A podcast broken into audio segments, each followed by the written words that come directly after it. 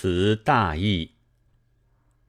我自从去年得罪了正人君子们的孤童先生，弄得六面碰壁，只好逃出北京以后，默默无语，一年有灵。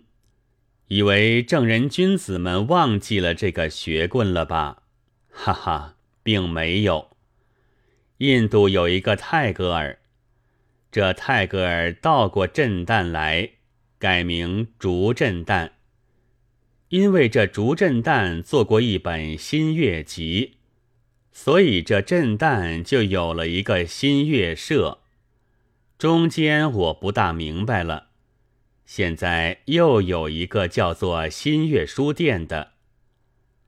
这新月书店要出版的有一本闲话，这本闲话的广告里有下面这几句话：鲁迅先生，与斯派首领所仗的大义，他的战略，读过《华盖集》的人想必已经认识了。但是现代派的义旗和他的主将西营先生的战略，我们还没有明了。派呀，首领啊，这种事法实在有些可怕。不远就又会有人来俏骂，假道：“看呐，鲁迅居然称为首领了，天下有这种首领的吗？”乙道。他就专爱虚荣，人家称他首领，他就满脸高兴。我亲眼看见的，但这是我领教惯的教训了，并不为奇。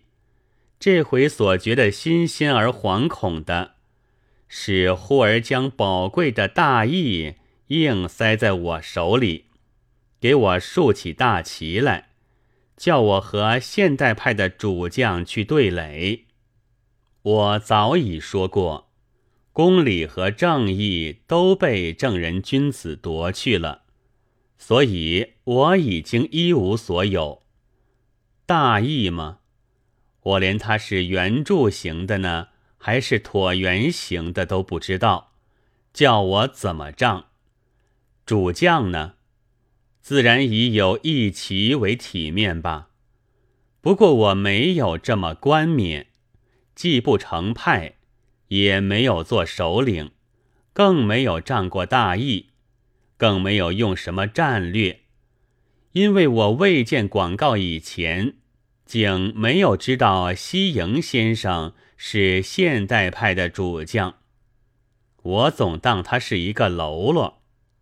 我对于我自己所知道的是这样的，我想，孤童先生尚在，现代派该也未必忘了曾有人称我为学匪、学棍、刀比利的，而今呼假鲁迅先生以大义者，但为广告起见而已。呜呼，鲁迅，鲁迅！